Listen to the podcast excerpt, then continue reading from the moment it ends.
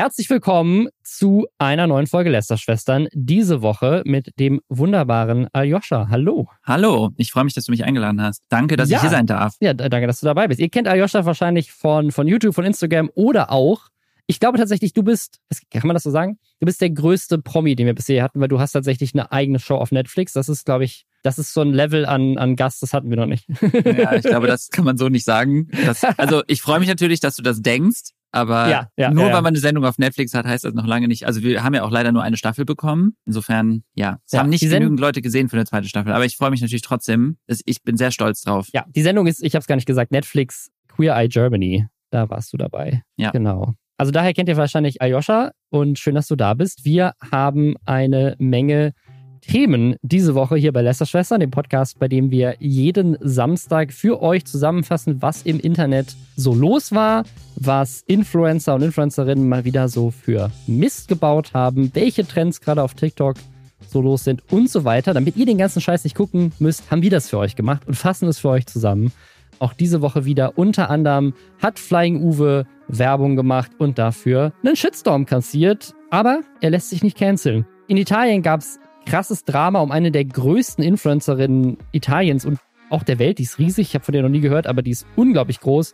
Und die hat anscheinend Geld geklaut von Kindern mit Krebs. Und das ist in Italien so krass geworden, dass es da jetzt tatsächlich sogar Gesetzesänderungen deswegen gibt. Julienko macht mal wieder Werbung auf interessante Art und Weise. Eine TikTok-Familie hört auf und die haben auch eine ganz brisante Story. Seven vs. Wild ist zu Ende und da gibt es zum ersten Mal Infos von Amazon, wie gut das jetzt tatsächlich gelaufen ist, trotz oder wegen der ganzen Skandale. Mr. Beast hat einfach mal so 100 Millionen Dollar gemacht und dann aber nochmal on top einfach so, weil er es halt kann, einfach nochmal eine Viertelmillion on top auf Twitter. Ja, das und mehr jetzt nach Hashtag Werbung. Und zwar für Holy insbesondere deren Eistee. Warum nicht in 2024 reinstarten? Also wirklich ist es nicht mehr reinstarten, aber so weiter rein sliden mit dem Vorsatz Geld sparen und was Neues probieren. Bei Holly kostet eine Portion nämlich maximal 80 Cent pro Drink und bei Holly kriegst du mit dem Code Lästerschwestern5 mit AE 5 Euro Rabatt auf deine neue Bestellung. Und ich habe es dir schon mal erzählt, ich trinke Holy Eistee in letzter Zeit sehr gerne, weil es einfach Eisteepulver ins Wasser reinschütteln heißt und dann muss ich keine Flaschen schleppen und man hat einen leckeren zuckerfreien Softdrink für unterwegs oder natürlich auch für zu Hause, weil ich bin auch zu Hause faul. Zum Beispiel Brombeere und Schwarztee oder rote Trauben und Hibiskus, das sind so meine Lieblingssorten. Bei Holy gibt es auch Energy Drinks, wenn ihr das mögt. Für mich ist das persönlich weniger was. Die Tees haben auch kein zugesetztes Koffein, haben 100% natürlichen Fruchtgeschmack auf echter Teebasis und sind halt zuckerfrei und kalorienarm, falls das einem wichtig ist. Und falls ihr das Konzept mal ausprobieren wollt, es gibt da so Starter-Sets mit Probierportionen, wo ihr euch durch die ganzen unterschiedlichen Geschmacksrichtungen mal durchtesten könnt, welche euch am besten gefällt. Und da ist auch so ein Shaker dabei, damit dieses Pulver sich bestmöglich auflöst. Ist am geilsten, kleiner Tipp, wenn man da noch Eiswürfel mit reinmacht, dann ist es richtig schön erfrischend. Richtig, ist wie so, ein, wie so ein Barman. Dann schüttelt man das so und ja, fühlt man muss auch so Bewegungen dazu machen, dann ist es noch cooler. Das Starter-Set Deluxe zum Durchprobieren, das gibt es gerade für 49,99. Das sind fast 30 Prozent gespart. Und dazu kriegt man mit dem Code Lästerschwestern 5 mit AE, wie gesagt, 5 Euro Rabatt auf die neue Bestellung. Ist wie immer auch nochmal in den Show Notes. Weißt du, wer Flying Uwe ist? Muss ich jetzt ehrlich antworten? Ja, kannst, kannst ehrlich antworten. Nein. ist dir vorher schon mal begegnet? Nein, ich bin, ich weiß nicht, also ich finde es voll spannend, was wir jetzt heute machen. Ich freue mich da voll drauf, weil ich analysiere gerne. Also ne, ich habe ja irgendwie sind mhm. wir so auch aufeinander aufmerksam geworden, was funny ist, weil du ja ein wirklich super gutes Video über das Thema Woke gemacht hast.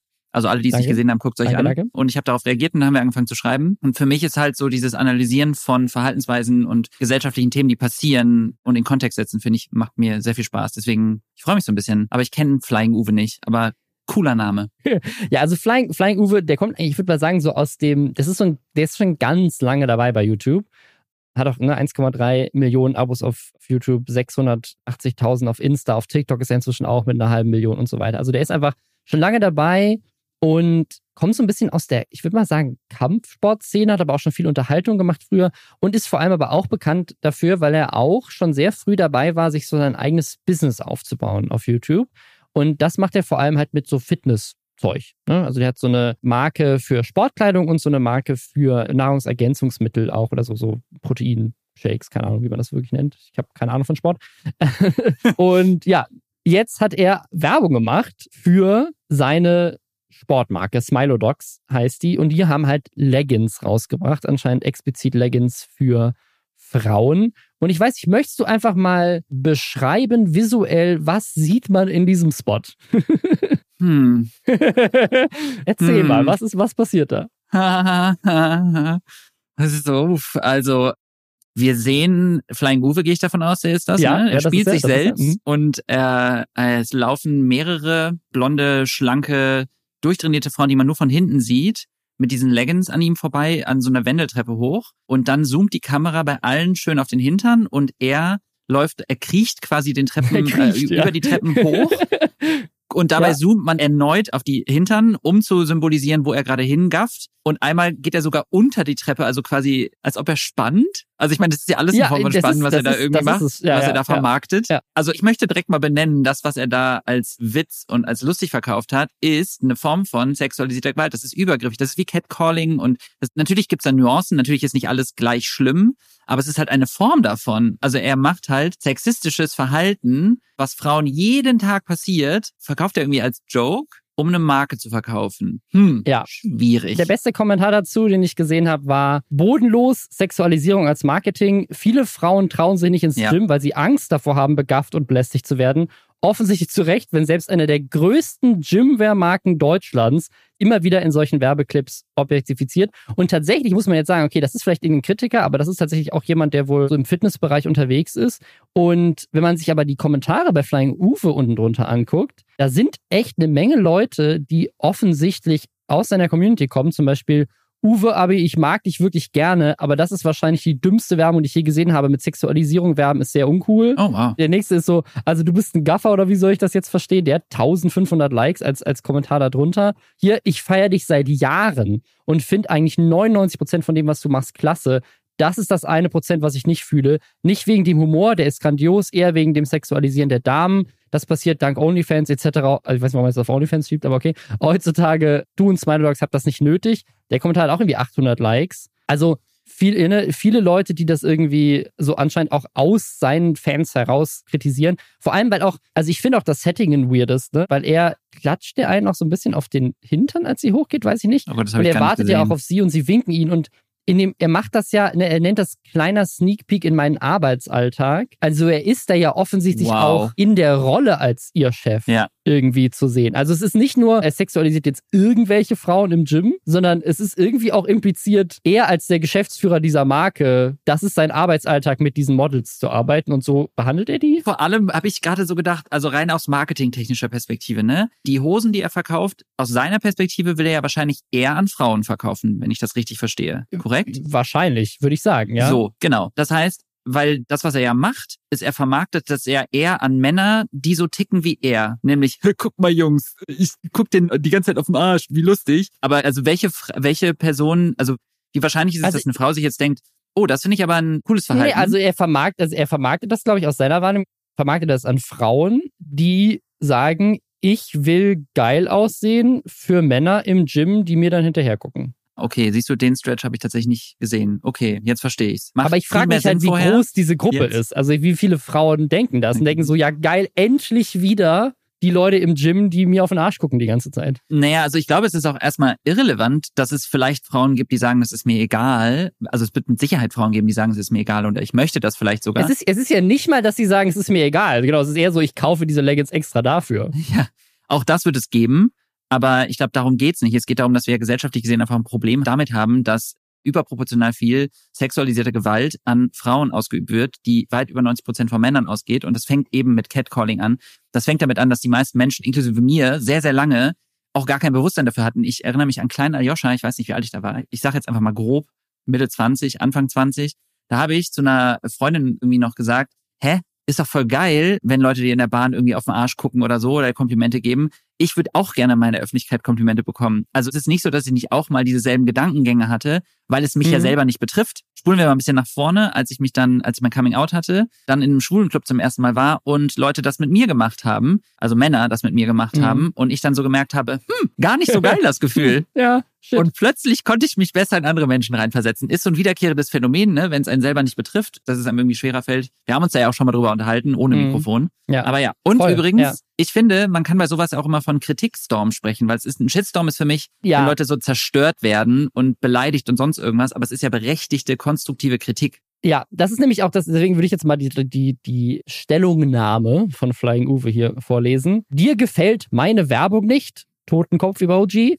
Du, dann hast du sie wahrscheinlich nicht verstanden. Also vielleicht haben wir einfach nicht verstanden, was er aussagen wollte. Er wollte aussagen, ich, ich, ich weiß nicht, was wollte er? Haben wir nicht verstanden. Ich, ich weiß nicht, was meint er damit? Was haben wir denn nicht verstanden? Ich glaube, der Kommentar ist eigentlich von Oliver Pocher. Das ja. ist meine Theorie. Ich glaube, Oliver Pocher hat das geschrieben. Sie ist humorvoll und soll darauf aufmerksam machen, dass die neuen Leggings durch den Schnitt und den neuen Terena Touchstoff eine wahnsinnig tolle Figur machen. Das, das haben wir, schon, wir haben das schon verstanden, Uwe. Wir haben das, das haben wir verstanden. Ja. Das humorvoll glaub, haben wir aber, also, verstanden. Ja, ich, also, ja. ich finde es halt echt immer krass, wenn man so doll Probleme damit hat, Kritik anzunehmen. Also ich, natürlich ist es kein angenehmes Gefühl, ne? Klar, wenn das vor allem, Voll. man muss ja auch immer sagen, wenn man Social Media hat, dann ist es immer eine große Bühne und dann kommt auch ganz schön viel auf einmal. Das kann einen überfordern, aber wenn das so nett formuliert ist, größtenteils. Ja, ja, das, lies mal weiter hier. Die Mädels beim Dreh, professionelle Models in, in Klammern, fanden es genau wie tausende Menschen hier ebenfalls richtig lustig. Und das ist wieder so dieses, es gibt halt auch, wie du schon meintest, ne, ich meine, jetzt kann jetzt auch nochmal drüber diskutieren, wenn man es jetzt ganz klar aufschlüsseln will, sind Frauen, die er persönlich dafür bezahlt hat, diesen Job zu machen, die ja wahrscheinlich sich auch beworben haben auf den Job mit der Beschreibung, was da passiert.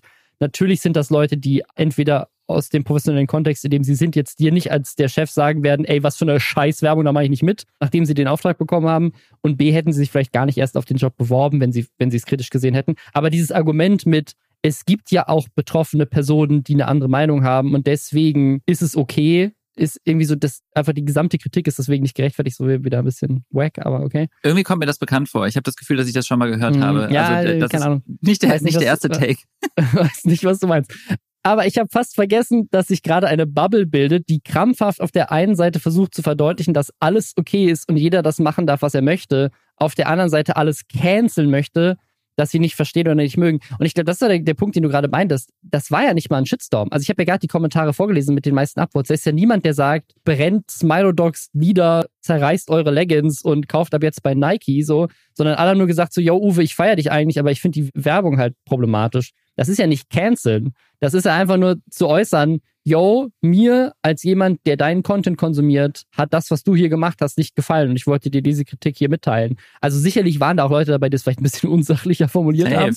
Aber das ist ja nicht canceln. Aber genauso umgekehrt, also wie oft werden Frauen online geslutshamed oder beleidigt, die Körper bewertet? Also nur weil es Menschen gibt, die das okay finden und wie du schon meintest, ne, es ist ja auch immer so eine Sache, wenn mir jetzt am Anfang meiner meiner Karriere in Anführungszeichen jemand vorgeworfen hätte, du kannst doch nicht für diese Marke werben, die nehmen dich doch nur, weil du schwul bist. Und ich hätte dann einfach gesagt, naja, aber ich habe sonst keine Angebote und ich bin dankbar, dass ich überhaupt was machen kann. Also es gibt ja viele Szenarien, in denen Menschen auch einfach aus der Not heraus einen Job haben. Da ist ja ein Riesenmachtgefälle. Du hast ja den Chef, der einem Geld anbietet, dann sind es vielleicht auch, wie du schon meintest, Menschen, die das wollen. Und es geht ja erstmal ums Grundproblem, dass Frauen gesellschaftlich gesehen krass sexualisiert werden. Und nur weil es ein Paar gibt, die kein Problem damit haben, das gibt es quasi in jedem Bereich. Es gibt auch eine Lesbe in einer in Teilen gesichert rechtsextremen Partei. Also es ja. gibt wilde Sachen auf dieser Welt. Ja, voll. In dieser Welt? Ja. Weiß ich nicht. Es, das, der Statement endet übrigens mit mich könnt ihr nicht canceln. Ich sitze mit meiner Frau und meinen beiden Mädels zu Hause auf der Couch und wir lachen gemeinsam über euch. Und einfach nur so vom Typ her. Also ich, finde, das ist schon ein bisschen weit hergeholt und eigentlich auch ein bisschen frech. Aber nur so vom Typ her, so wie Flying Uwe drauf ist, so als Kampfsportler und so weiter. Wenn Flying Uwe mit, mitbekommen würde, dass jemand so eine Treppe hinter seinen Töchtern höher laufen würde, der würde denen doch sofort Roundhouse-Kick in den Kopf einfach, also das kannst du mir doch nicht erzählen, dass er da nicht sagen würde, wie kannst du so meine Tochter sexualisieren? Voll, und ich hab, ich weiß nicht, ob wir darüber gesprochen haben, aber ich gesagt, es ist manchmal schade, dass das immer erst zu dem Punkt kommen muss, an dem man sagt, stell dir vor, es wäre deine eigene Schwester, deine eigene Mutter, mhm. dein eigenes Kind, ob du es dann immer noch cool finden würdest. So, und das ist halt so genau das Problem eigentlich. Ich verstehe, ich muss auch sagen, dass dieser Be so Begriffe wie canceln, das ist halt tatsächlich, das ist dieser Begriff hat so, das ist so ein rechter Kampfbegriff geworden, so wie auch woke und keine Ahnung, woke canceln, das sind halt so Sachen, das gibt es ja de facto nicht. Es gibt so gut wie keine Cancel Culture. Menschen, die wirklich von der Bildschirmfläche verschwinden, haben meist auch schwerwiegende Sachen gemacht. Also wirklich so, keine Ahnung, Harvey Weinstein, Jeffrey Epstein oder nehmen wir mal Chris Brown, der hat Rihanna krankenhausreif geschlagen, mhm. der tourt aktuell. Das ist ja, ja. nichts mit Canceln. So natürlich kriegt man mal Gegenwind, es kann auch mal sehr unbequem werden. Oliver Pocher spricht auch die ganze Zeit vom Canceln. Der ist immer noch komplett erfolgreich unterwegs und macht die ganze Zeit irgendwelche sexistischen Witze. Mario Barth macht genau dasselbe. Also es ist halt, es gibt, wo ist das Canceln? Ja, ja. Also wie gesagt, ich glaube auch nicht, dass die Zielgruppe, das ist nämlich das Ding, also offensichtlich haben ja auch Leute, die Fans von Uwe sind, das kritisiert. Ne? Also auch andere Männer, die ja, Fans von ihm sind, fanden es nicht geil. Und auch konstruktiv, aber, ne? Ich fand auch die Kommentare tatsächlich ja. sehr, sehr auf Augenhöhe. Ich fand, da war nichts Beleidigendes oder so dran. Aber ich glaube nicht, dass Flying Uwe oder jetzt auch die Marke in irgendeiner Form davon was Negatives mitnehmen werden. Im Gegenteil, ich denke mal, dass der Shitstorm, der das Ganze jetzt ausgesucht, ausgelöst hat, sicherlich bei einigen Leuten, die das lustig finden und Uwe zustimmen würden, jetzt erst recht diese Leggings kaufen und am Ende er wahrscheinlich sogar mehr Umsatz generiert als, als vorher. Also da wurde nichts gecancelt, da wurde kritisiert, zu Recht kritisiert, meiner Meinung nach. Aber ich glaube, Flying Uwe, das sagt er ja auch, ihr könnt mich nicht canceln. Das ist, ich, ich lasse das irgendwann mal auf ein T-Shirt drucken, glaube ich. Das ist unser Lester-Schwestern-Merch. Cancelled werden kannst du nur, wenn du es zulässt. ich frage mich, so rein perspektivisch betrachtet, weil das ist, es wäre so schön, dass wir dahingehend alle alle lernen so ein bisschen besser mit Kritik umzugehen und ich will mich da jetzt gar nicht ausschließen, weil es ist schon unbequem, ne? Und es kommt natürlich auch immer darauf an, was passiert und was man sagt. Aber wenn er jetzt zum Beispiel gesagt hätte, Leute, ich habe mir eure Kritik zu Herzen genommen, ich habe das wirklich nicht mit Absicht gemacht. Ich habe mir da nichts bei gedacht und es tut mir leid, dass ich so viele Menschen damit verletzt habe. Das war nicht meine Absicht. Mir ist bewusst, dass ich es trotzdem getan habe und deswegen gelobe ich Besserung. Ich habe den Werbeclip runtergenommen, wir nehmen neuen auf. Wir spenden zehn Prozent der Einnahmen an Frauenhäuser, was weiß ich was. Also man hätte ja tausend verschiedene Möglichkeiten gehabt, da jetzt irgendwie schön mit umzugehen und auch vor allem eine Vorbildfunktion zu haben mit seiner mhm. Reichweite und anderen zu zeigen, hey, ich nehme das zu Herzen und ich möchte nicht, dass es meinen Töchtern passiert. Genauso wenig möchte ich, dass es euren Töchtern irgendwann passiert. Insofern, ja, ja. schade. Das ist die Cancel Culture. Ich frage mich immer, in welchen Kreativmeetings solche Leute sitzen, wo jemand sagte so, yo, unsere Leggings macht einen schönen Po erstmal finde ich Marketingversprechen, was man machen kann. So, das ist okay. Und dann saß da jemand und meinte so, jo, was ist, wenn wir unseren Chef nehmen und der kriecht auf allen Vieren die Treppe denen hinter, hinterher und guckt dann am Ende noch so zwischen den Treppenstufen so, als würde er denen so geheim nachspannen. So, was machen wir? Und alle so, ja, mega, geil, let's direkt Models und Kamerateam buchen, let's go.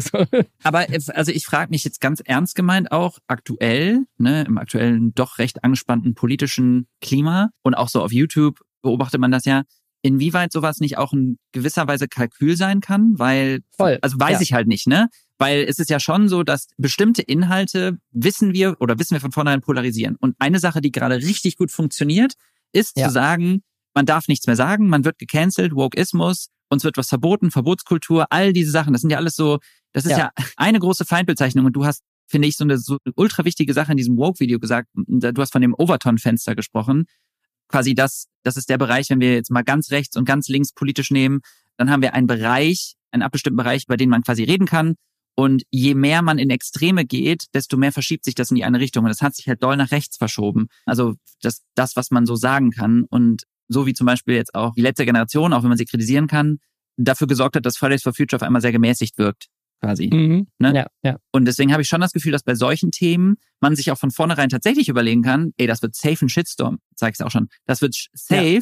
Leute richtig aufwühlen, aber das generiert Views und Klicks und das ja, wird uns am Ende helfen. Weil wir können uns nicht auf Rolle packen und sagen, Shitstorm, wir werden gecancelt. Ja. Ich meine, True, Fruits hat das als Marketingstrategie schon, keine Ahnung, vor fünf Jahren oder so gehabt. Ne? Also das ist, Jupp. das ist eine Möglichkeit, wie man das, wie man das macht. Und ich finde, so Outrage-Marketing ist tatsächlich auch eine Möglichkeit. Und ich, deswegen meine ich, also ich glaube, dass er tatsächlich mit seinem Gutscheincode, den hat er auch extra nochmal in das Statement reingepackt. hat er echt? Wahrscheinlich, Geil. ja, ja. Wahrscheinlich, ne?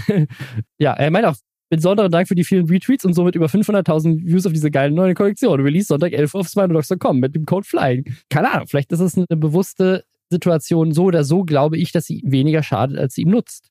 Und also bin ich mal gespannt. Aber das, das ist halt so ein interessantes Phänomen, was ja auch dazu führen wird, dass es dann noch mehr gemacht wird, weil am Ende des Tages sind das Unternehmen und die wollen natürlich irgendwie halt auch Geld verdienen. Und wenn man merkt, ich kann am meisten Geld damit verdienen, indem ich halt Leute gegeneinander aufhetze und Sachen machen, die halt bewusst Kontroversen auslösen ja. und die auf so, ein, so, eine allgemeine Stimmung einzahlen, dass irgendwie die eine Seite der anderen Seite irgendwas vorgibt oder sie kontrollieren will oder sowas.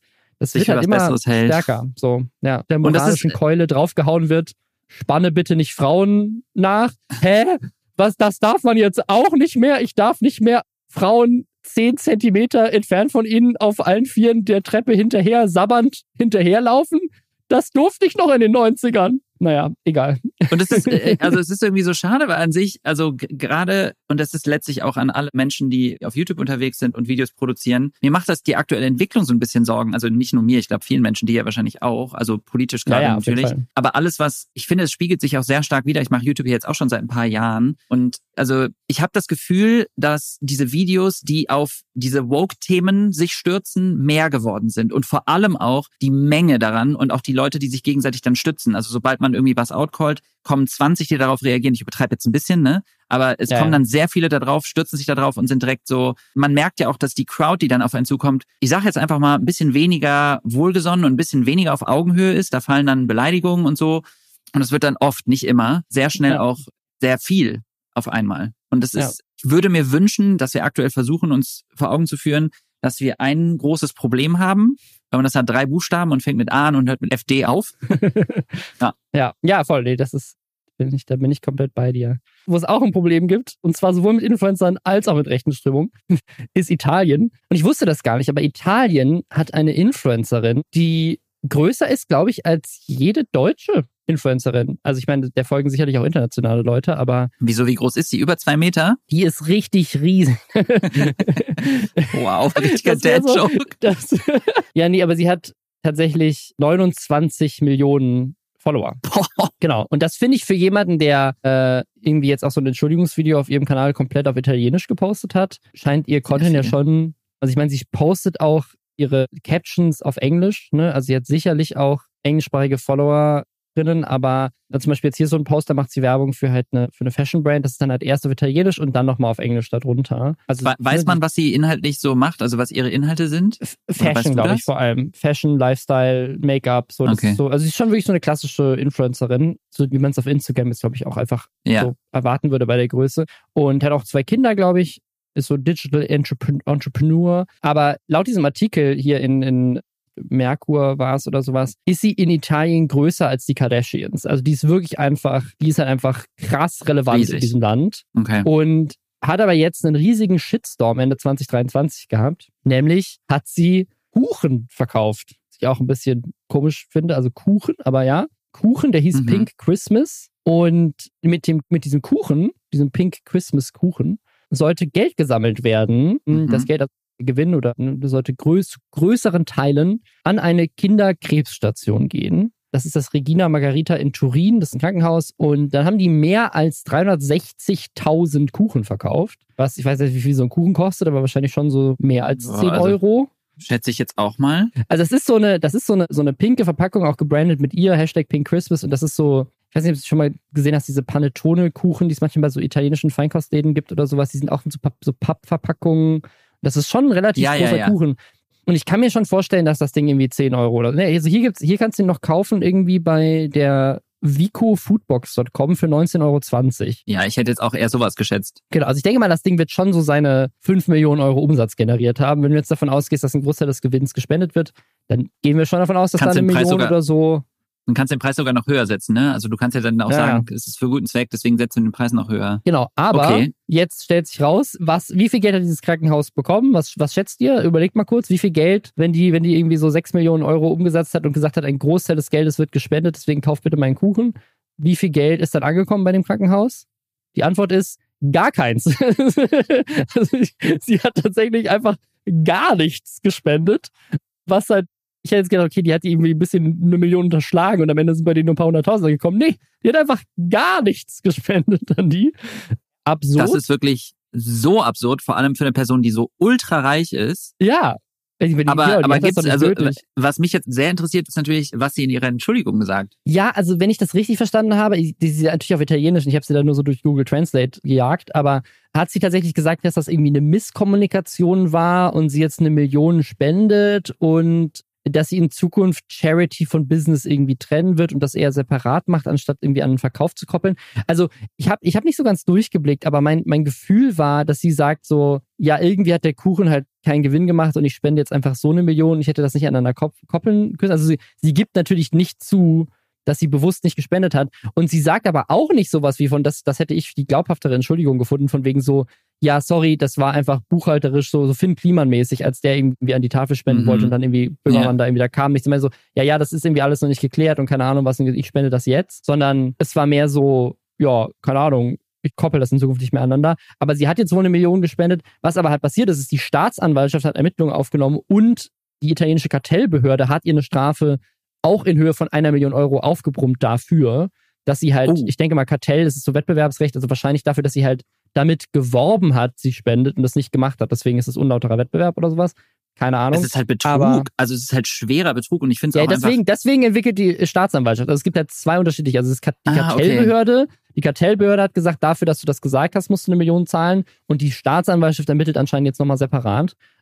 Also ganz, ganz wild und in Italien ist es anscheinend ein Riesending, nämlich so sehr, dass also wirklich die, die Regierung sich dazu geäußert hat und italienische Ministerpräsidentin, also die, die italienische Ministerpräsidentin hat dazu was gesagt und es kommt jetzt auch ein neues Gesetz, das jetzt Influencer stärker kontrollieren will. Also angeblich haben die da eh schon dran gearbeitet, sagen sie, aber es wirkt halt so vom Timing, wie sie es jetzt droppen, so als wäre das halt eine Reaktion auf das, was da gerade passiert. Ja, der, also der, der Chef der italienischen Medienbehörde hat jetzt kommen jetzt klarere Regeln. Also die Werbung muss besser gekennzeichnet sein, mit größeren Buchstaben irgendwie. Nikotinprodukte, Alkohol, Medikamente, medizinische Behandlung, Glücksspiel, alles verboten, da dürfen Influencer nicht verwerben. Man muss sich jetzt auch an die, an die, an den generellen Pressekodex der italienischen Medien halten. Man, wenn, ne, rassistische oder diskriminierende Aussagen dürfen nicht mehr gefallen, dürfen fallen, so Fake News darfst du nicht verbreiten. Also alles sehr gute Dinge, wo ich denke so, das, nee, Moment, gut, das hätte Moment, man eh schon machen sollen. Nee, das finde ich nicht in Ordnung. Ich finde, das ist, äh, das ist so von dieser das ist diese Verbotskultur. Das. das ist die Verbotskultur von der Wokeismus-Bubble, die uns wieder sagen will, was wir zu tun haben, weil man darf ja nichts mehr sagen. Wer entscheidet, was Fake News sind oder ich nicht? Persönlich, ja? ich aber jetzt in meinem Ernst, ich finde, dass also ich würde mir das tatsächlich auch für Deutschland wünschen. Also gerade, also ich ja, ja. sehe leider ich mein, auch sehr oft Werbung für Alkohol. in Deutschland. Ja, aber, ja, aber also du darfst Werbung für Alkohol machen, du darfst keine Werbung für ja, Glücksspiele machen, aber irgendwie machen das ja trotzdem regelmäßig Leute. Also ich weiß nicht, wie eng man das da sieht. Ich habe schon noch das Gefühl, dass, dass das nicht so stark kontrolliert wird. Dass ich sehr, sehr häufig sehe ich auch, dass Menschen vergessen, irgendwo Anzeige hinzuschreiben und dann ist es wirklich relativ intransparent, ob ja, da jetzt Werbung das habe ich neulich gerade wieder gesehen irgendwo. Ja. ja. Nee, da, weißt du, wo ich das gesehen habe? Bei Julienko. Julienko war nämlich in, in Abu Dhabi und hat auch, hat auch die getaggt und hat auch irgendwie Hashtags gemacht, so, also diese, ne, die ganzen Länder haben ja immer so diese Reise-Tourismus-Accounts, mit denen die auch werben, so Visit Abu Dhabi oder irgendwie sowas. Und er hatte das gepostet, dass er da sind und hatte die halt auch getaggt und hat das aber nicht als Werbung gekennzeichnet. Und da, da kommt halt bei mir immer so direkt der, bist du jetzt von denen eingeladen worden? Hat dich Abu Dhabi dafür bezahlt? Haben die die Reise bezahlt? Das wird halt überhaupt nicht transparent gemacht. Aber warum taggst du dann den Werbeaccount der Tourismusbehörde? So, keine Ahnung. Also naja. ja, ich, ja. Ich finde das auch alles sehr, aber ich habe jetzt auch die letzten Sachen, die wir jetzt alle besprochen haben, inklusive dieser Julienko-Sache jetzt, eine Sache, die da ja immer zentral im Raum steht, ist ja Geld. Es ist ja wirklich immer ja. auch ein bisschen Kapitalismus. Also alle offensichtlich macht Geld mit uns, macht, macht Geld mit Menschen, was nicht so schön ist. Also ja, ist Kapitalismuskritik ja auch. Ja, ich, also ich glaube auch, dass dass es, ein, dass es nochmal einen krassen Wandel gab, auch bei Influencern jetzt in letzter Zeit. Ne? Also die, die Macht von Influencern hat krass zugenommen, weil es einfach inzwischen, also sie sind so im Mainstream angekommen. Man sieht das jetzt, finde ich, wieder bei der, bei der Ballers League hier von Hand of Blood und Ding hatten wir, glaube ich, letzte Woche auch als Thema, dass, dass ja inzwischen einfach das so Mainstream ist und die dadurch so eine noch größere Rele Relevanz haben, dass es dadurch auch schon irgendwie einen Shift gibt. Und es geht halt inzwischen geht's halt um Millionen bei solchen Leuten. Und das heißt, sozusagen so, keine Ahnung, das Flying Uwe oder sowas, ne, auf solche Kritik einzugehen oder solche Kritik auch als Marketing zu benutzen, das ist inzwischen halt einfach ein so krasses Business, dass diese, sagen, diese Mechaniken auf Social Media, die ja nicht neu sind, es lohnt sich einfach viel mehr inzwischen, auch bewusst Dinge zu sagen, hinter denen man vielleicht einfach gar nicht steht ja. oder so. Einfach nur, weil du halt ganz genau weißt, das produziert am meisten Geld. Und also die, also ich glaube schon auch, dass wenn du dich nur in so Kreisen bewegst und du nur Bestätigung bekommst und du nur bestärkt wirst und dann auch noch sehr, sehr viel Geld verdienst, dass das mhm. schon auch schwer ist, sich dann nicht automatisch zu verändern, wenn du dich nicht auch in Kreisen bewegst, die dich so ein bisschen auf den Boden der Tatsachen zurückholen und dir zwischendurch ja. mal wieder so einen Reality-Check geben. Weil wenn ich mir vorstelle, du kriegst, du verdienst Millionen, mhm. du kannst irgendwie durch dein ganzes Business durchsegeln, dein Konto wird immer fetter und alle Leute himmeln dich an, also größtenteils nicht immer, dann natürlich man dann hebt man dann irgendwann ab. Ja. Natürlich denkt man sich irgendwann so, ihr könnt mir alle gar nichts. Ihr seid doch alle irgendwie nur bla, Opfer, was auch immer. Dann ist es immer leichter, Menschen zu diffamieren, als sich inhaltlich mit Kritik auseinanderzusetzen. Ja. Das ist immer der leichtere Weg. Ja, du hast, also, ich fand das bei Tanzverbot ganz spannend. Das jetzt gar nichts mit Politik zu tun, aber der hat ja neulich erzählt, dass er pleite ist, weil halt diese ganzen anderen reichen Influencer, die halt mehr verdienen als er, ihn immer mitgenommen haben und er wollte halt dazugehören, hat er auch angefangen, nur noch Versace und Louis Vuitton und was weiß ich zu kaufen. Und dann ist er halt pleite gegangen, weil er halt einfach, um diesen, um diesem Lifestyle mitzuhalten, von wir jetten jetzt mal hier hin, kaufen wir hier das teure Auto, hier die teure Kleidung, bin bei dem im Club dabei mit Bottle Service und keine Ahnung was, dass ihn das halt einfach in den Ruin getrieben hat. Und das hat aber auch nochmal aufgezeigt, was für ein Lifestyle halt diese anderen Influencer, mit denen er abhängt, halt alle leben. Und ich, dann hast du ja zusätzlich noch dieses, dieses klassische Yes-Man-Problem, was ja. ja, was ja auch oft so bei Leuten wie Elon Musk oder sowas mit reingeworfen wird, dass halt, wenn du irgendwann so reich bist und so Macht, so viel Macht hast, dann haben halt auch deine Angestellten oder die Leute, die du ja eigentlich als, als so deine, keine Ahnung, rechte Hand, dein Management, dein, deine Assistentin oder was weiß ich anstellst, dass die halt Angst. dann irgendwann auch einfach sagen so, yo, ist okay, mach das mal so. Ne? So wie Flying Uwe. Wahrscheinlich in dem Raum hat sich einfach keiner getraut zu sagen, so, weiß ich nicht, Chef, ob das jetzt gut ist. Oder sie haben es halt bewusst naja, gemacht. Oder man möchte dazugehören, ne? Also genau. Ich ja. glaube halt, genau, entweder du willst dazugehören und denkst dir halt, ich will einen Teil von der Macht mithaben, weil ich genieße das gerade. Oder du traust dich halt nicht, was zu sagen. Aber ja. was du gerade erzählt hast von Tanzerwood, finde ich voll interessant. Das wusste ich nämlich gar nicht, weil ich habe vor zwei Monaten oder so ein Video gemacht. Da habe ich über eine Kaufsucht gesprochen und da habe ich genau dieses Phänomen ein bisschen erzählt. Also ich, bei mir mhm. hat das mhm. nämlich angefangen, mit dem Dreh von Queer Eye, weil ich so dachte, ja, jetzt bin ich bei Netflix und ich muss irgendwie was leisten, ich muss irgendwie, die Leute müssen, müssen das Gefühl haben, dass ich jemand bin und nicht ein Niemand bin und ich muss irgendwie mehr Markenklamotten, beziehungsweise so kam das gar nicht. Es kam dann immer erst, als ich beim Set war und ich gesehen habe, dass viele meiner, also die Menschen, mit denen ich gearbeitet habe, ultra krass fashion-versiert waren und super in dieser Modebranche drin und sehr viel Vintage auch getragen haben, so, also ne, gebrauchte Sachen, aber halt eben super viele Markensachen und teilweise auch ein bisschen flapsige Sprüche über meinen so, äh, du hörst Jack and Jones an, what the fuck, so ungefähr. Und das hat echt was mit mir gemacht. Und ich habe dann angefangen, so wie Tanzverbot, mir also Luxusklamotten zu kaufen. Mhm. Und ich hatte nicht ansatzweise genug Geld verdient, um mir das leisten zu können. Und habe sehr schnell gemerkt, dass es in eine sehr, sehr, sehr ungesunde Richtung geht. Und das ist wie so ein kurzer Dopamin-Rush, den du dann hast. Aber du blickst gar nicht mehr durch, was du da gerade ausgibst. Und das ist echt gefährlich. Ja. Und ich muss auch sagen, ich habe noch nie so viel Resonanz zu einem Video bekommen, in dem Menschen sich gesehen gefühlt haben wie zu diesem, mhm. auch privat. Ja, ja, ich glaube, es geht vielen Leuten so, ne? Aber ich glaube, ja. so der, der, Unterschied, der Unterschied ist halt, dass anderen Influencern und Influencerinnen halt sie nicht an die Grenze kommen. Naja, ich gehe ins Kuchenbusiness jetzt. Ich gehe ins Kuchenbusiness. Äh, eigentlich wollten wir über Julienko reden. Der hat ein neues Produkt. Der ist jetzt auch im Drink-Business, wie so viele Influencer. So ein Sirup, den man im Wasser auflösen kann. Darum geht es aber gar nicht. Es geht darum, dass jemand quasi so getan hat, als hätte er Werbung für diesen Sirup gemacht auf Instagram mit folgendem Statement. Erstmal ein kleiner Spritzer von meinem neuen Sirup ins Wasser spritzen und dann heute Nacht Tanja mit meinem eigenen Sirup vollspritzen. Dieser Tweet hat auf Twitter irgendwie 200.000 Impressions bekommen, was jetzt so, das ist eine solide Zahl, hat irgendwie 1600 Likes. Und Julienko hat das dann bei sich in der Story gepostet mit Achtung Fake. Und äh, jetzt reden alle drüber. Oder es gab natürlich dann wieder Newsartikel dazu. Das ist auch so ein Punkt, wo ich denke, hat er das, das wirklich, genau, hat er das wirklich in seine Story gepostet, weil es ihm super wichtig war, klarzustellen, dass das Fake News ist und er Tanja nicht mit seinem Sirup vollspritzt? Oder hat er das repostet, weil er ganz genau wusste, dass das halt sozusagen Perfekt. Traffic generiert und Leute dann drüber diskutieren, so wie wir jetzt? Naja, und er sich dann nachher sogar noch, noch zusätzlich in eine Opferrolle packen kann, von wegen, ey, da versucht jemand mich zu canceln. Das war ich gar nicht. Ja, aber ihr könnt ja. gerne meinen Sirup kaufen, by the way. PS. Insofern, I don't know. Ich, ich find's mega sad. Ich habe dir gerade zugehört und habe so gedacht, boah, ey, die Tatsache, dass wir, dass unser erster Gedanke direkt ist, das denn, also hat er es vielleicht einfach nur gemacht, um irgendwie Klicks zu generieren, finde ich so traurig. Also ich finde, mhm. dass man, dass, dass da so wenig Transparenz ist und dass wir, dass wir überhaupt dahin gehen an diesen Ort in unserem Kopf, dass wir denken, boah, krass, da ist jemand, der potenziell sich so einen sexistischen Scheiß ausdenkt und vielleicht das wirklich nur gemacht hat, um mehr zu verkaufen. Da würde man wirklich, ja. manchmal denke ich wirklich Geld verwechselt mit richtig geilen Lebensmitteln oder so, als ob man das essen kann. So, ich weiß es nicht. Also ich würde das voll verstehen, also weil ich, ich liebe, glaub, mit, ich liebe. Mit Geld kann man geile Lebensmittel kaufen. True. Ich glaube, es war bei mir eher, also ich äh, war eher so gemeint, dass wir irgendwann, ich habe ich hab immer so ein Bild vor Augen und das, da, da kam die Analogie an, die du hätte jetzt nicht so viel ja, Sinn gemacht. dass ich manchmal so denke, irgendwann sitzen wir auf so einem komplett verbrannten Planeten, es gibt kaum noch irgendwas da, wir kämpfen um Lebensmittel. Ach so, ja, ja, voll, ja, ja, okay. Und dann am Ende ist es so, wir haben die ganze Zeit nur um Geld gekämpft und ich sowieso mir letztens überlegt, ich glaube, wenn man sich so ein bisschen selber überlegen möchte, in wie entwickelt sich gerade mein Leben und was ist mir wichtig, muss man sich einfach nur mal kurz vor Augen führen, was wäre, wenn ich morgen oder heute auf dem Sterbebett liege? Wäre ich dann zufrieden? Mhm habe ich mir die richtigen Ziele, also habe ich quasi die richtigen Schwerpunkte gesetzt? War es immer so dieses, boah, geil, ich hätte mehr arbeiten müssen, geil, ich hätte mehr Geld verdienen müssen, ich hätte viel mehr mich um meine Karriere kümmern sollen? Oder ist es so dieses, hey, ich hätte eigentlich viel mehr auf meine zwischenmenschlichen Kontakte und auf mich selbst achten sollen, auf, keine Ahnung, dass ich mich versuche, die Welt zu einem besseren Ort zu machen, die schönen Momente im Leben, in denen ich gelacht habe mit meinen Friends. Weißt du, also es hört sich sehr, ich weiß, es hört sich jetzt sehr so pathetisch an, aber es ist ja schon auch ein bisschen so, oder? War es jetzt zu Oprah Winfrey? -mäßig? Nee, voll, aber absolut. Nee, ich sehe das, ich sehe das genauso. Also das, das ist ja das, was mich nachts wach hält, ist genau diese Julienkus, äh, Sirup.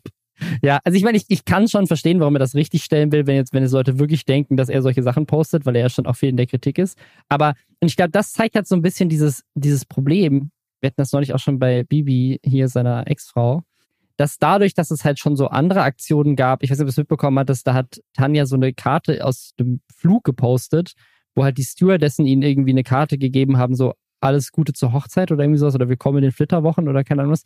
Und sie hat das dann halt repostet und dann hat natürlich dadurch so ein mediales Ding, so, oh, sind die jetzt verlobt oder sowas losgetreten.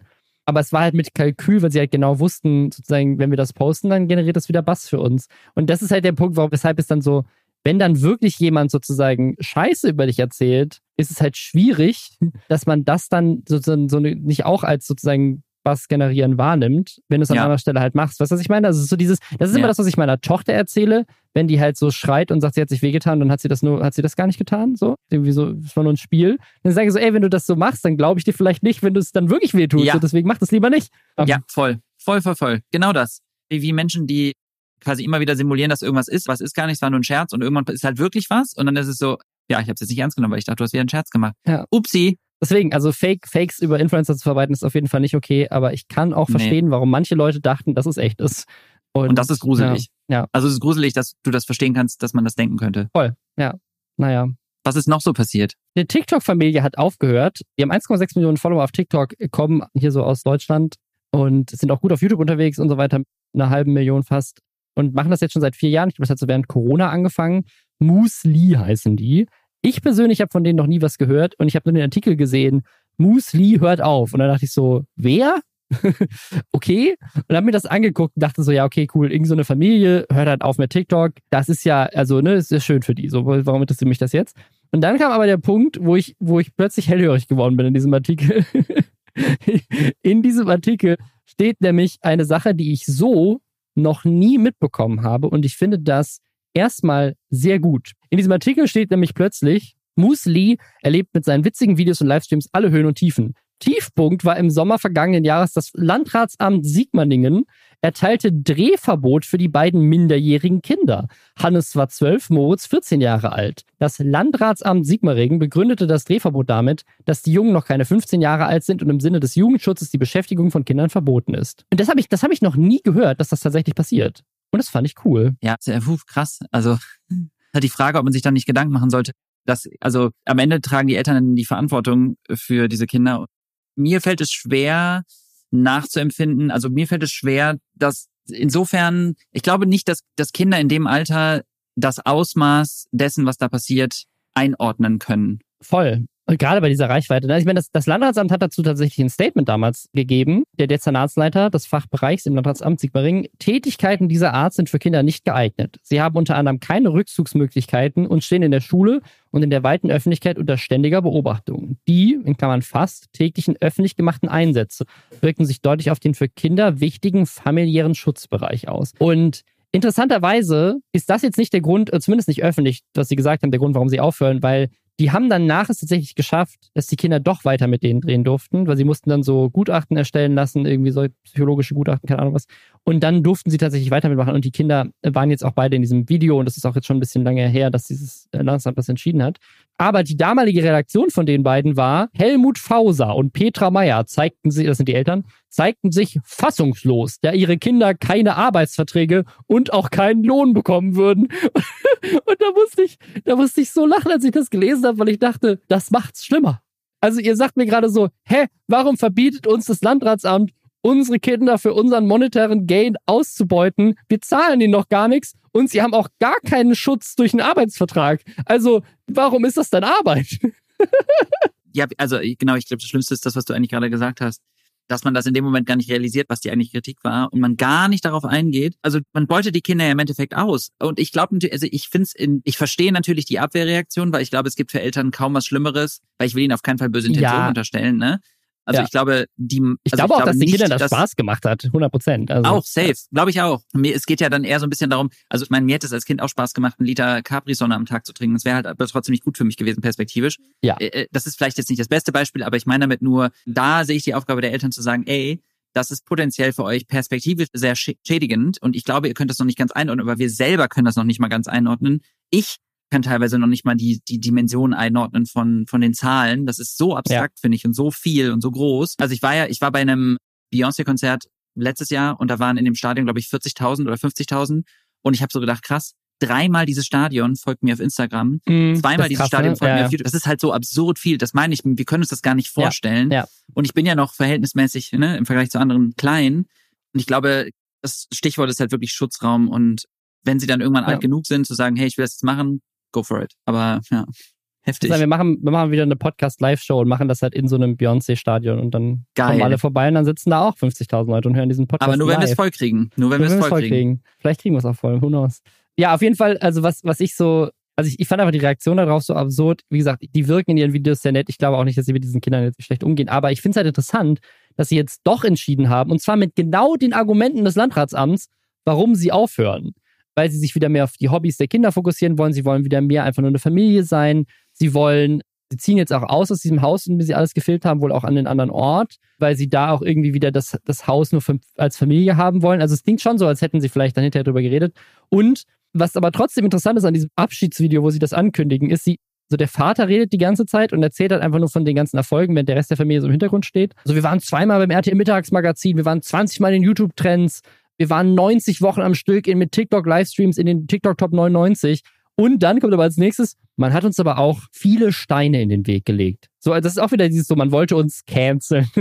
Und zwar Opferrolle. Zweimal wurde die Steuerfahndung geschickt. Es gab Drehverbote für Moritz und Hannes und eine Vollsperrung von TikTok und dann mussten wir uns zurückklagen. Also, wenn die Kontrollmechanismen des Staates sagen so, yo, warte mal, zahlst du Steuern und TikTok als Plattform, ja, das, ne, die bannen noch eine Menge Scheiße aus ohne Grund, aber du sagst so, hey, müsst euch wieder zurückklagen, dass ihr ein Recht auf diesen Account habt und hier, eure Kinder dürfen nicht drehen. Vor allem, sie durften ja dann weiterdrehen und hatten einfach nur klare Auflagen, nämlich, dass sie halt, dass sie ne, psychologisch, dass es irgendwie so Atteste gibt, dass protokolliert wird, wie viel sie arbeiten, dass die Leistung in der Schule nicht darunter leidet und dass sie maximal 30 halbe Tage im Halbjahr und dann immer nur anderthalb Stunden irgendwie da mitarbeiten durften. Also das sind ja tatsächlich Mechanismen des Staates, die eingeführt wurden für Kinderdarstellerinnen, so die halt auch mhm. im Film arbeiten, die es ja aus gutem Grund auch gibt. So.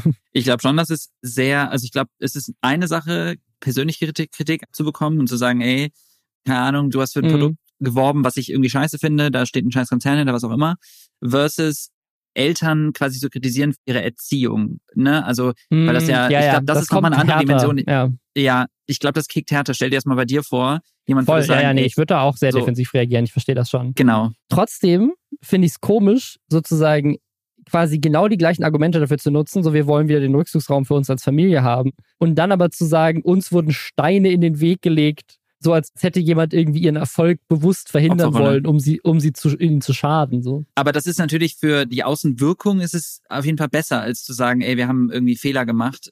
Ist es irgendwie Klar. schon ja. einfacher zu sagen, weil sie stellen sich ja dann auch wieder so da, und das sind sie ja mit Sicherheit auch, sehr caring, so, hey, wir wollen uns um unsere Kinder kümmern und uns sind diese Sachen wichtig, auch wenn das genau die Kritik war. Aber das musst du ja auch erstmal raushören. Und wenn du diesen Menschen mhm. folgst und die toll findest, musst du, musst du ja quasi erstmal die Transferleistung machen und zu so sehen, ja. ah, Moment mal ganz kurz, das war ja die Kritik und eigentlich umschreiben die das gerade nur und haben sich danach noch so ein bisschen ja. in die Opferrolle gepackt, um das alles ein bisschen besser zu verpacken. Ich ja. glaube, das war wobei, trotzdem, also ich glaube, es war ein smarter Move.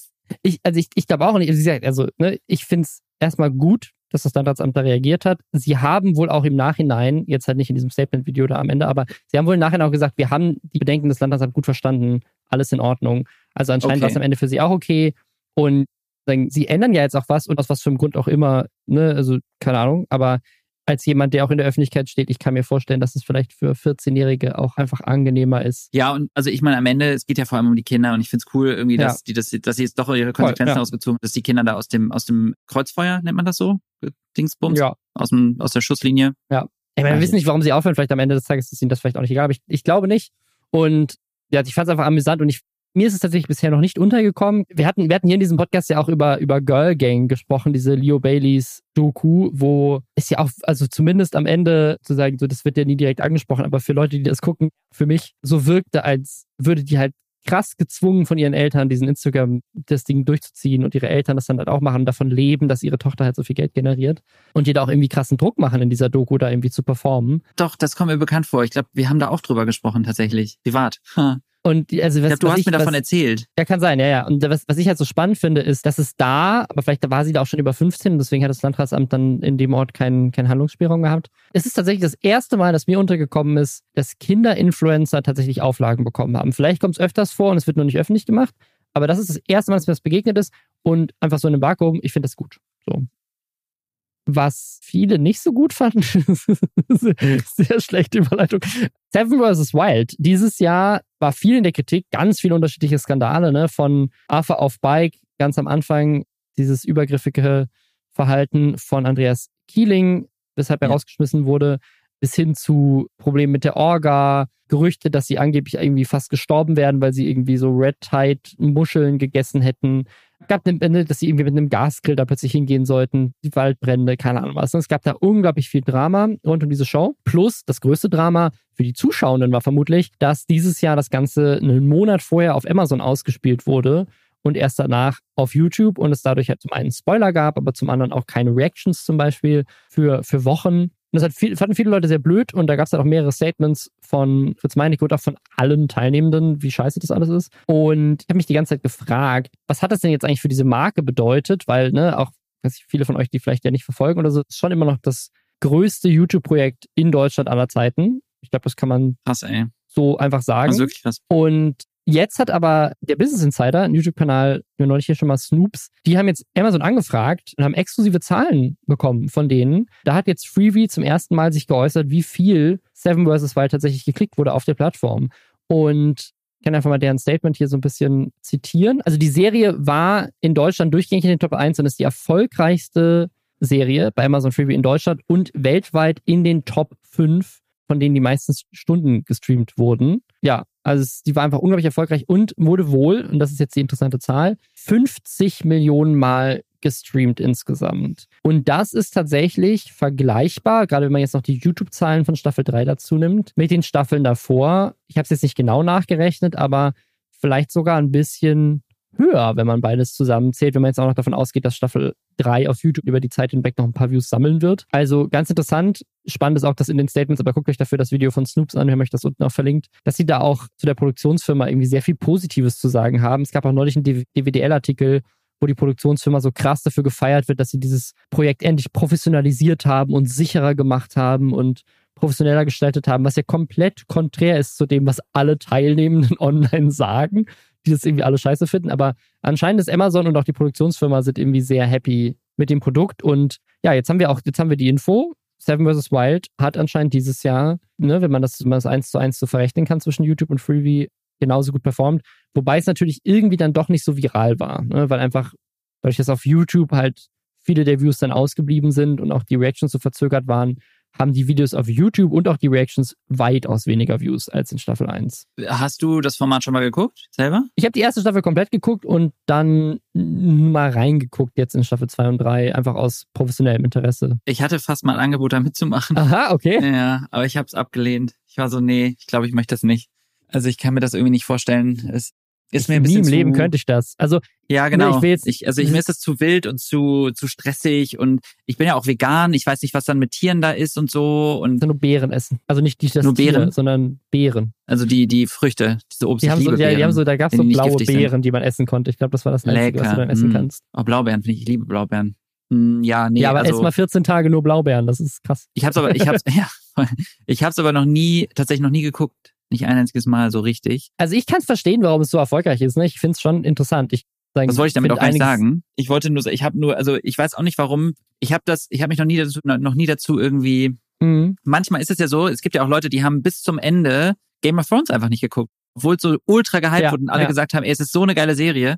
Und ich weiß, mir haben schon ganz viel gesagt, Seven vs. Wild ist richtig cool, guck das mal. Und ich habe nie so richtig den Drive gehabt, da reinzugucken. Aber vielleicht mache ich das jetzt mal. Braucht ja vielleicht noch ein paar Klicks, anscheinend. Ja, also von dem, was ich gehört habe, von, von Leuten auch in meinem Umfeld, die das auch cool finden, ist Staffel 3 nicht ganz so gut wie Staffeln davor und hat vielleicht auch was damit zu tun, wer so frühzeitig ausscheidet und keine Ahnung was. Aber wir wollen jetzt nicht spoilern. Auf jeden Fall führt auch durch und anscheinend auch relativ erfolgreich. Deswegen bin ich mal gespannt, ob trotz dem ganzen Drama es nochmal eine vierte Staffel geben wird, weil es klingt jetzt schon so, als hätte Amazon potenziell mhm. Interesse daran und die Produktionsfirma klingt auch so, als hätte sie Interesse daran.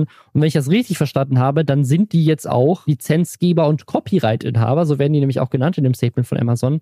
Das heißt, man kann davon ausgehen, dass diese Produktionsfirma das einfach weiter durchziehen kann. Vielleicht am Ende sogar ohne Fritz Meinecke. Ich weiß nicht, was sie da rechtlich so gedealt haben, aber ja, mal gucken, was, was da passiert. Ja, spannend. Wer jetzt aber vielleicht als nächstes die erfolgreichste Amazon-Show hat und Seven vs. weit überholt, ist Mr. Beast. Das ist wohl noch nicht in trockenen Tüchern, aber es gibt Berichte darüber, auch bestätigte Berichte darüber, dass wohl ein 100 Millionen Dollar Deal mit Prime Video, also wahrscheinlich dann nicht Freebie, aber Prime Video, mit Mr. Beast gemacht wird, gerade, dass er anscheinend sehr, sehr teure Serie dann für Amazon produzieren darf. Also nicht, dass sie jetzt irgendwie seinen Kanal übernehmen oder so, sondern einfach nur eine Show von und mit Mr. Beast für 100 Millionen Dollar für Amazon Prime. Was einfach so Budgets sind, die so jenseits von irgendwas sind. Also das ist ja wirklich, das ist vor ein paar Jahren, so vor Game of Thrones oder sowas, ne? Hast du mit 100 Millionen ganz, ganze Blockbuster-Serien produziert, bei mehrere Staffeln. 100 also Millionen Euro ist insane viel Geld. So heute hast also du Serien, ja die kosten auch für eine Staffel so viel, aber das sind halt dann Serien, die haben halt, die bestehen komplett nur aus VFX, so, die sind einfach komplett computergeneriert, so. Aber, aber also das sind Dimensionen, die kann, ich kann mir das generell nicht vorstellen. Ich finde auch diese Zahlen, also weil ich bin jetzt auch nicht jemand, der Mr. Beast konsumiert, 234 Millionen Abos auf YouTube, 92,8 mhm. Millionen auf TikTok 43 Millionen auf Insta, 27 Millionen auf X. Das ist einfach, also das ist so, wir reden ja, hier von ja. Größenordnungen, die mehr sind als Deutschland und Frankreich und Spanien Einwohner zusammen. Haben, ja. also es ist halt absurd. Die ganze Welt guckt Mr. Beast, ja. Und dann, da bin ich jetzt aber auch wieder sehr neugierig, was, was der nicht für, genau für Content macht. Also wenn du Mr. Beast nicht kennst, das, da bist du in for, for right, weil das ist so, das ist so komplett auf Algorithmen abgestimmter Entertainment-Content der halt explizit auf so die Aufmerksamkeitsspanne von zwölfjährigen Jungs abzielt. Oh, und der Sticker-Aufrufzahlen. Äh, ja, ja, ja, aber das ist halt, das ist halt, das ist halt eine Maschine. Das ist halt durchoptimiert. Haben wir ja schon ganz oft drüber gesprochen. Das ist einfach, also die, die haben das halt, die haben halt quasi einfach herausgefunden, wie man den Algorithmus hackt und haben das zu einem Businessmodell gemacht, was Thumbnails angeht, was Titel angeht, was Themen angeht, was den Aufbau der Videos angeht, den Schnitt angeht. Das ist komplett durchoptimiert um halt, es ist quasi Kinder, Kinderfernsehen in 2024 funktioniert so. Aber dadurch halt auch irgendwie extrem faszinierend, dadurch geht es halt da um riesige Summen, weil es halt einfach niemanden gibt, der so erfolgreich ist.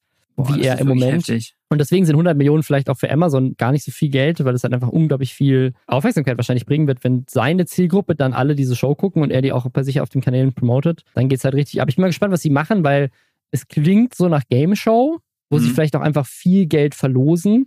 Wo ich mich aber dann frage, wie, wie sorgen sie dann dafür, dass es sich mit seinem YouTube-Content nicht kannibalisiert? Ne? Also, weil das ja genau das, was er auf seinem Kanal auch macht.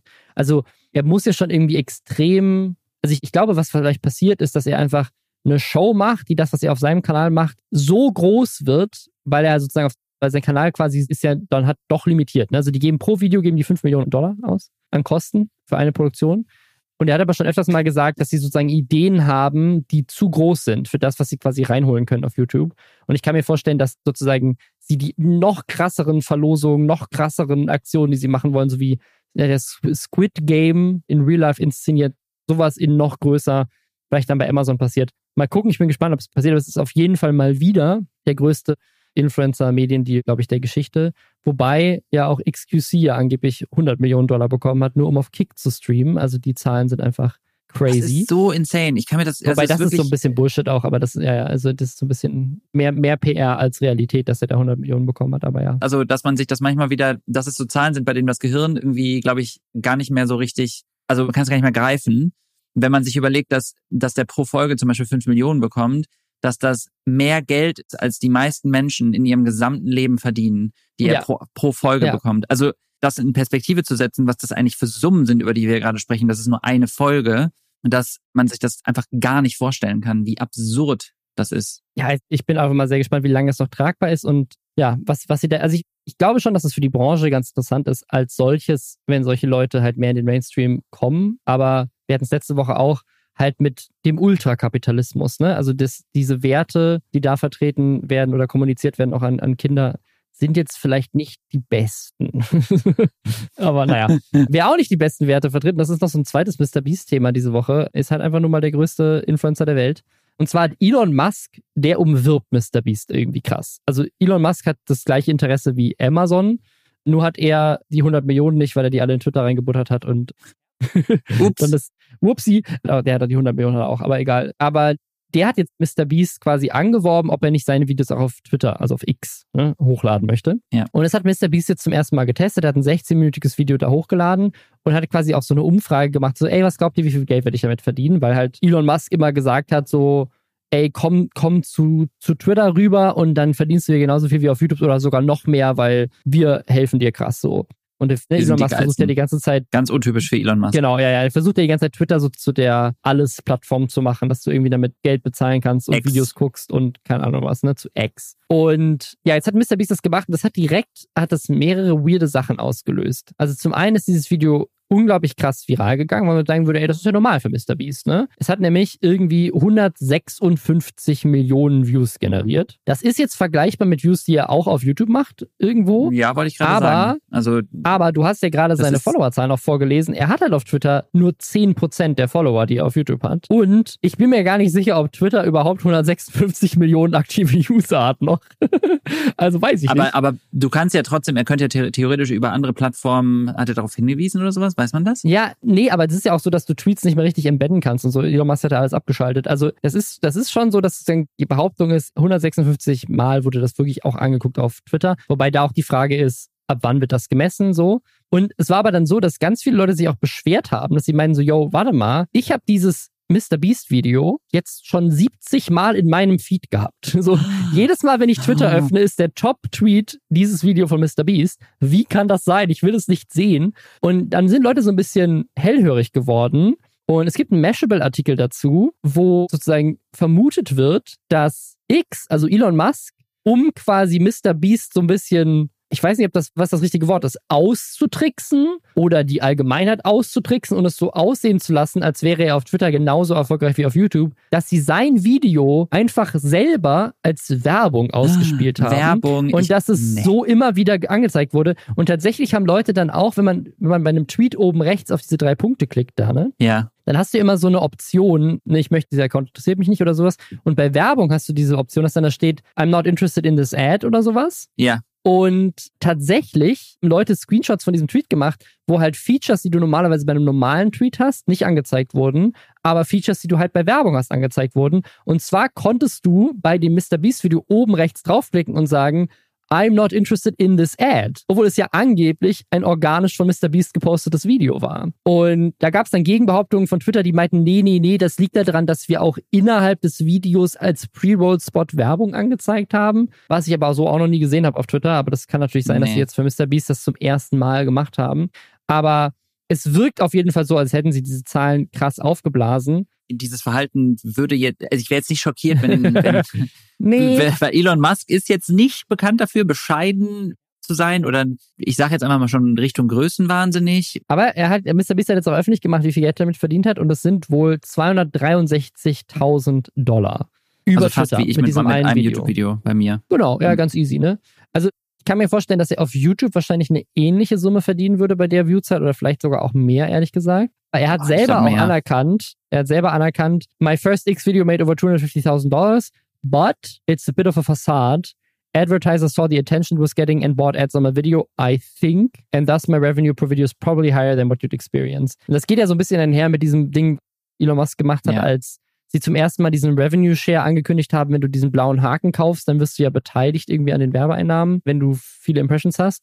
Und da war es ja auch so, dass aus irgendeinem überraschenden Grund plötzlich ganz viele Leute aus dem so rechtskonservativen amerikanischen, republikanischen Spektrum gepostet haben, so, oh geil, meine Tweets werden monetarisiert und ich habe 10.000 Dollar damit verbracht. Und sich halt rausgestellt hat, ja, Elon Musk hat halt einfach Hand ausgewählt, wer freigeschaltet wird für dieses Beta-Programm. Und die haben dann alle komischerweise sehr viel Geld damit verdient und sehr viel mehr, als man erwarten würde. Und als dann nach und nach mehr Leute freigeschaltet wurden, sind die so sehr viel mehr in den Keller gegangen. Also es ist auch wieder so ein bisschen Marketing. Aber das, also das ist ja ein Level an Machtausübung, was ich richtig gruselig finde. Das ist ja schon richtig politische Manipulation. Also das ist ja, ja richtig gruselig. Deswegen Vor allem hat er, glaube ich, auch Person, diese Plattform die, gekauft.